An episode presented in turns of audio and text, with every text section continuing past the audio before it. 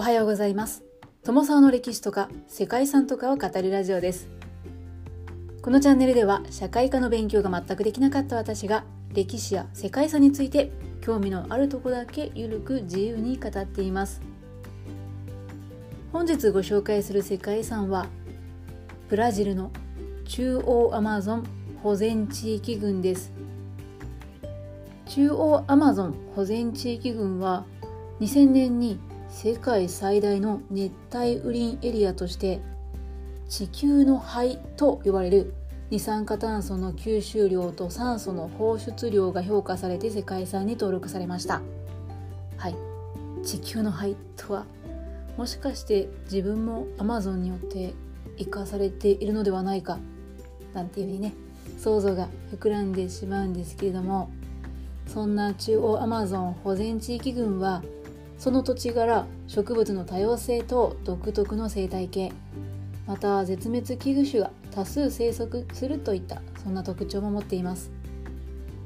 2000年当初ジャウー国立公園が世界遺産として登録されて2003年にアミラウア保護区とアマーナ保護区までが追加されました。とはいえこれらのエリアというのはアマゾンの熱帯雨林の全体の1%にも及ばない面積なんだそうですね。当初登録されたジャウー国立公園はアマゾン川流域最大の国立公園でアマゾン川の支流である黒い川とも呼ばれるジャウー川が流れています。ジャウー川はブラックウォーター生態系の典型と言われていて浸水林であるバルゼアやデータン湿地林のイガポーなどを見ることができます。そしてここには電気ウナギが生息していてピラルクやアマゾンマナティカワイルカそしてジャガーなどその他にも約120種類の哺乳類が生息しています。ちなみに保護地域へ立ち入る際にはブラジル政府の許可が必要になっていますが今もなおこの世界遺産指定外のエリアでは森林伐採や環境破壊なども行われているそうで自然環境の保護に関しては多くの課題もあるようですね。ということで本日は世界最大規模の河川の流域にある世界遺産中央アマゾン保全地域群をご紹介したいと思います。この番組はコーヒー沼で泥遊びパーソナリティ翔平さんを応援しています。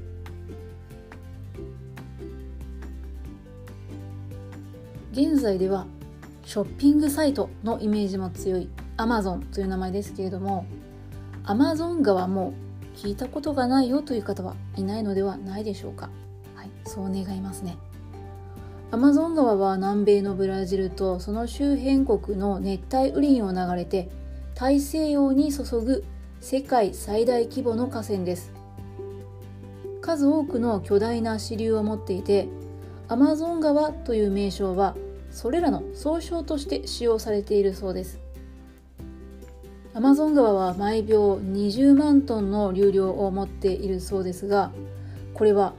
全世界の川の流量の4分の1だそうです。ちょっとにわかには信じがたいんですけれどもオーストラリア大陸の面積に匹敵する705万平方キロメートルの流域面積を持っているというふうに言われるとなるほどそんな気もしてきました。世界遺産の中央アマゾン保全地域群はそんな世界最大の流域面積を持つアマゾン川流域にある総面積2万3000平方キロメートルのジャウ国立公園を中心とした自然遺産です。まず2000年にジャウ国立公園が登録されました。その後2003年に他の3つの保護区が追加されて保護区が拡大されました。そして合計4つの保護区が分類して発展して現在の中央アマゾン保全地域群となったそうです。アマゾン川流域で最大の保護区であり生物の多様性の面では地球上でも最も豊かな地域の一つとなっています。とはいえ広大すぎるアマゾン川と比べるとその流域の中のごく一部のエリアが登録されているに過ぎません。主にネグロ川とソリモン S 川の合流点に位置しているそうなんですがはいまたここで補足を入れますとアマゾン川の本流の水の色というのはコーヒーのように茶褐色に濁っているそうなんですね。ですがこの水の色というのは支流によって違ってくるそうです。黒い川を代表するのがネグロ川なんですね。ネグロというのは黒を指しているそうでその名の通りこの川を流れる水は薄いコーヒーのように黒みがかっています。ネグロ川はベネズエラ国境付近を源流としていますが同じくこの地域から流れるオリノコ川も水が黒く濁っているそうですね。そして森林はほとんどがイガポーと呼ばれる浸水林で雨の多いこの場所の特性とも相まって枯れた植物が多く水に沈んだ状態となっています。そして腐敗した植物が分解することで有機物の粒子が水に溶け込んで水の色を黒くするんだそうですね。ざっくり言うと木とか葉から染み出たタンニンの色ということだそうです。そして一方で白い川と呼ばれる川もアマゾンにはあるんですね。ソリモン S 川やマデイラ川ブルス川ジュルア川そしてジュタイ川などが本流との合流地点で薄い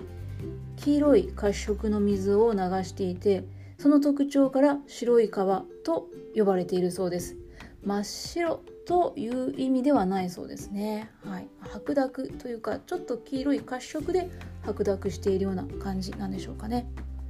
これらは主に偏西風が当たって降雨量が多いアンデス山脈東部を源流としているんですけどもその辺りは森林に覆われて浸食が起きにくい部分と風化が進んだ岩石部分が存在しています。丘陵な渓谷では風化した岩石の崩壊がしばしば発生するそうで岩石がまずは川に崩落するんですね。そして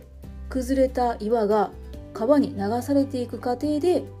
岩が含んでいた風化物質を微細に砕い砕いていってそして水の色が白く濁っていくそうですね、うんまあ、科学的ではあるんですけどもなんとなく自然の神秘を感じるそんな、あ、そういった背景があるようですね。さて補足と言いつつ長くなったんですけれどもここまでアマゾン川の水の色についてえ少し解説を入れました。中央アマゾン保全地域群に登録されているエリアには乾燥地森林定期的に浸水する低地森林そして黒い水または白い水の水路滝沼地湖海岸などですね。アマゾンに記録されている生態系の大部分が含まれています。その中でもジャウー国立公園はアマゾン川流域最大の国立公園で公園内を流れるジャウー川はネグロ川に合流します。そしてこの川にある数百という世界最大級の河川群島であるアナビルハナス群島が地球上で最も多くの電気魚が生息している場所と言われています。電気魚というのは電解を発生させることができる魚のことなんですけども電気うなぎなどのイメージが、ま一番しやすいかななんていうふうに思います。ここでは64種の電気魚が確認されていてこれは世界でも類を見ないこのグループの多様性が見られる場所なんだそうです。また南米最大の淡水魚であるピラルクや2種のカワイルカも生息しているんですけれどもこれら3種はいずれもデータ不足ということで、うん、生態系などまたは個体数などについても解明されていないことも多いのかもしれません。そして他にもオオカワウソやアマゾンマナティブラックカイマンなど希少種や絶滅危惧種を含む多様な動植物が保護されています。もちろん水中に生息する生き物だけではなくて陸上の哺乳類や鳥類なども多く生息しています。その数は哺乳類で250種。鳥類は1800種。そして100万種以上の昆虫も生息していると言われています。ここは地球上で最も豊かな生態系を持つ地域の一つなんですね。ここまで解説した通りこの土地はアマゾン中央平原の森林の動植物の大規模で代表的な生息域で季節的な洪水によって定期的に浸水する森林であったり湿地帯に関連する陸上及び水上の生態系というのが数多く存在する場所となっています。世界の中でも広大な固有鳥類保護地域であり植物の多様性も見られます。この場所ではネグロ川流域に生息する魚類の約60%やアマゾン中央部に記録される鳥類の60%が保護されているそうです。特に固有種が多いことに加えて野生動物の多くは夜行性であるといったところも特徴なんだそうですね。中央アマゾン保全地域群はその独特の生態系や種の多様性また絶滅危惧種が多く生息するといったところの価値が認められているわけなんですけども実は目黒川の河口では17の遺跡や石の彫刻住居跡なども見つかっているそうで考古学的研究の可能性があるっていうふうにも言われているそうです。